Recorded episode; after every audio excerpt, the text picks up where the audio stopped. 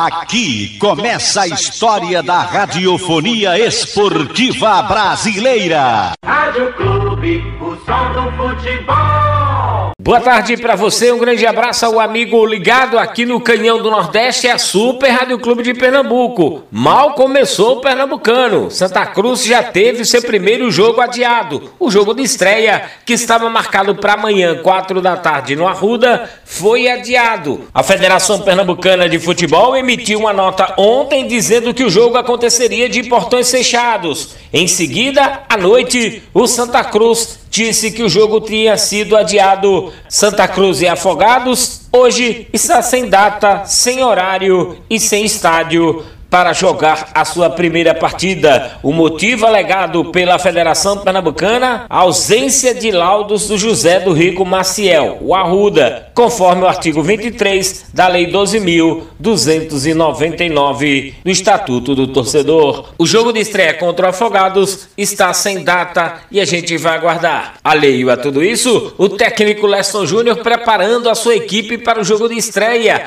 está com o time definido para o jogo diante da equipe do Afogados. A formação do Santa Cruz é a seguinte: Jefferson, Marcos Martins, Lucão, Júnior Sergipano e Dudu Mandai, Gilberto, Rodrigo Yuri, Tarcísio e Mateuzinho. As duas novidades na equipe do Santa: Walter e Matheus Anderson, a equipe coral para o jogo de estreia. Vou repetir para você, torcedor: Jefferson, Marcos Martins, Lucão, Júnior Sergipano e Dudu Mandai, Gilberto, Rodrigo Yuri, Tarciso e Mateuzinho, Walter e Matheus Anderson, a equipe definida pelo técnico Leston Júnior para o dia da estreia, com as duas regularizações. Ontem no BID apareceram os nomes de Eliezer e João Eric. Com essas duas regularizações, os atletas estão todos à disposição do técnico Leston Júnior. E é ele que vamos ouvir aqui no Canhão do Nordeste. Assim, é, querendo ou não, o início de competição é sempre mais difícil, né? Você ter muita referência do, dos adversários, até porque é, normalmente se fazem jogos treinos fechados ou, ou algo parecido assim. O que a gente mais conhece são as individualidades. Né? Primeiro, o trabalho do, do Sérgio China, que é um profissional extremamente capaz e já mostrou isso por diversas oportunidades, né? E temos, obviamente, que o mapeamento individual dos, dos atletas, né? Da equipe do Afogados. E, e, se a gente for analisar o passado recente, o Afogados vem uh, nos últimos anos aí fazendo boas campanhas, né? É, acredito que, que isso por si só já dá para que a gente tenha uma noção do nível de dificuldade que nós vamos enfrentar no domingo. E a gente procurou fazer uma preparação proporcional à dificuldade que a gente espera. Então, assim, ó, em relação. É, é, isso são os cuidados que a gente precisa ter sempre, né? É, nós, essa equipe, por exemplo, o time que vai é, iniciar o jogo domingo, esse time não tem nem 20 dias que está treinando junto, né? Porque nós iniciamos, que pese a gente ter iniciado os treinamentos na primeira semana de dezembro, mas a maioria desses jogadores, principalmente os que vão iniciar o jogo no domingo, chegaram alguns no, no meio de dezembro, outros no início de janeiro, né? Então, assim, esse é um ponto é, que nós sabíamos que, que enfrentaríamos dificuldade em função de todo o cenário que o clube viveu e ainda vive, né? Uma dificuldade muito grande quando você tem que remontar do zero um elenco, quando você nós temos o Tarcísio, né, como o único atleta assim que jogou efetivamente os últimos jogos ali de 2021, né? Então a gente reformulou todo um elenco, né? E, e a gente sabe que isso requer tempo. O futebol não é, é um passe de mágica assim e, e a gente não se sente é, capaz o suficiente para em 20 dias, 30 dias, botar uma equipe já pronta para jogar. A gente vai estar tá preparado para fazer um bom jogo. Agora, pronto, a gente só vai estar tá com a sequência, né? É, já venho até conversando isso com os atletas. A nossa pré-temporada ela vai continuar aí mais umas duas, três semanas. É, infelizmente jogando jogos oficiais, mas a gente vai precisar ainda condicionar muita gente, ainda melhorar individualmente muita gente e, e principalmente o aspecto coletivo. Né? Um, são, são 30 caras basicamente aí que nunca se viram e a gente está tentando cada vez mais rápido, obviamente, fazer com que esses 30 caras virem uma equipe extremamente competitiva.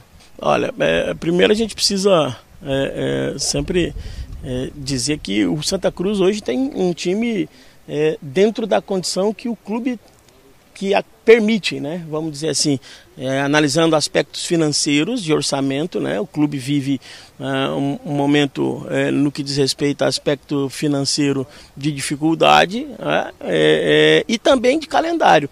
Né? Às vezes a gente escuta muita coisa assim, ah, pode ter um jogador que fez uma série B ali muito boa, ah, um jogador que, que foi um destaque da série C, ah, só que o, o Santa Cruz hoje não tem parte financeira, vamos dizer assim, orçamento e nem competição atrativa a ponto de você conseguir esse perfil de, de contratação. Então, assim, eu me dou muito satisfeito com o elenco que, que eu tenho hoje, porque é o melhor elenco possível dentro da condição que o clube tem. Né? E a gente precisa ter isso bem claro é, para que a gente tenha a expectativa no tamanho ideal, para que a gente não fique também não, não negativando muito as coisas e também não gerando, às vezes, uma expectativa além daquilo que o momento permite. Né? Então, assim, obviamente que eu participei de todo o processo, porque eu entendo que assim é a maneira mais correta de se fazer. Eu sou terminantemente contra o clube de futebol que entrega uma chave para um treinador e o treinador tem liberdade total para montar um elenco ao seu bem querer. Assim como também sou contrário ao clube que contrata sem anuência do treinador. Eu entendo que contratação de jogador de futebol é algo muito complexo e é importante dividir responsabilidades, né? Você precisa contemplar o aspecto técnico, obviamente, mas você também tem que contemplar o aspecto financeiro, a característica das competições que tu vai jogar, a característica e cultura do clube no qual tu vai dirigir. Então, isso tudo a gente procurou discutir muito com, com o Marcelo, com, com o Rogério e o Diego, que são os diretores de futebol estatutário, né? Para que a gente pudesse montar hoje o elenco que nós temos aí para o início da competição. Este é o técnico Leston Júnior falando aqui na Clube de Pernambuco. Daqui a pouco eu volto com outras do Tricolor do Arruda aqui em bola ao centro, sem clube, não há futebol. De volta aqui no Canhão do Nordeste para falar do tricolor do Arruda, Eliezer e João Eric tiveram seus nomes publicados no BID ontem e ficam à disposição do técnico Leston Júnior. Com essas duas regularizações, o Santa Cruz deixa todo mundo à disposição do técnico Coral para o decorrer do campeonato pernambucano. Muito rolo. Amanhã não acontecerá a estreia do Santa Cruz. O jogo foi adiado e continua sem data definida. Vamos voltar a ouvir aqui na Clube de Pernambuco o técnico Leston Júnior. Veja bem, eu espero que seja a identidade do Santa Cruz, né? Porque um clube desse tamanho aqui, ele não pode, é, em momento algum, em fase alguma, ficar refém do perfil de quem o comanda, né, como treinador. É, a gente precisa respeitar a cultura de, do clube, né? Eu, eu, não consigo ver de forma diferente assim. Modelo de jogo ideal para mim, ele é um modelo que primeiro ele contemple a cultura do clube. Santa Cruz historicamente foi um clube de muita transpiração, foi um clube de muita entrega, porque o torcedor ele quer que você ganhe o jogo, mas acima de tudo eu entendo que o torcedor quer que você o represente. E representar a torcida do Santa Cruz é muito disso, assim, de muita entrega, de, de, de muita transpiração. Obviamente que os aspectos técnicos e táticos eles vão aflorar naturalmente, mas como característica principal, uma equipe aguerrida, uma equipe que possa representar bem a, a instituição e, a e o seu maior patrimônio, que é a torcida. Obviamente que, como eu disse anteriormente, nós ainda é, não estaremos no domingo na condição que nós consideramos a ideal né? Mas eu acredito que a gente vai estar em condição de fazer 90 minutos assim de bom nível, né? Obviamente sabendo que a gente vai oscilar em um momento ou outro, o que é natural quando você tem uma equipe ainda em formação. Quando, quando a gente fala em Santa Cruz, eh, eu já disse isso em algumas oportunidades anteriores, o Santa Cruz pertence a um hall de alguns clubes no país que historicamente o jogar em casa tende a fazer diferença em função da atmosfera que essa torcida é capaz de construir nesse estádio aqui. Né? Existe uma mística muito forte se jogar no Arruda, assim como jogar no Maracanã com o Flamengo, no Mineirão com o Atlético Mineiro, na Arena do Corinthians com o Corinthians. Né? Acho que isso é, é esses clubes tem uma, uma, uma, situação assim muito específica, né? E, e, obviamente que nós gostaríamos de ter, talvez não a totalidade, seria difícil, mas nós gostaríamos de ter aqui um bom público no domingo, mas a gente respeita também, afinal de contas nós ainda vivemos um momento muito delicado, né, em função dessa pandemia. Mas 3 mil, 10 ou 20, a força dessa torcida, a, a energia que essa torcida é capaz de emanar para quem está aqui dentro do campo, é muito, muito forte, né? E a gente espera que a gente possa é, retribuir isso, né? É, é, talvez esse... É, é claro que a gente quer aqui disputar o campeonato pernambucano, brigar pelo título, a gente quer subir para a Série C, mas antes disso a gente precisa é, retornar ao torcedor confiança, credibilidade que, que ficou abalada em 2021. Né? O, o, clube teve um ano muito ruim, esportivamente falando, e o torcedor tá, tá muito machucado. É por isso que eu, eu tenho evitado até ficar mandando muita mensagem para o torcedor, porque o torcedor, a mensagem que ele quer é do campo. É, ele quer ver o time dele vencer de novo, ver o time dele é, é, é ter bons resultados para poder sair de casa feliz e orgulhoso do time que tem, né?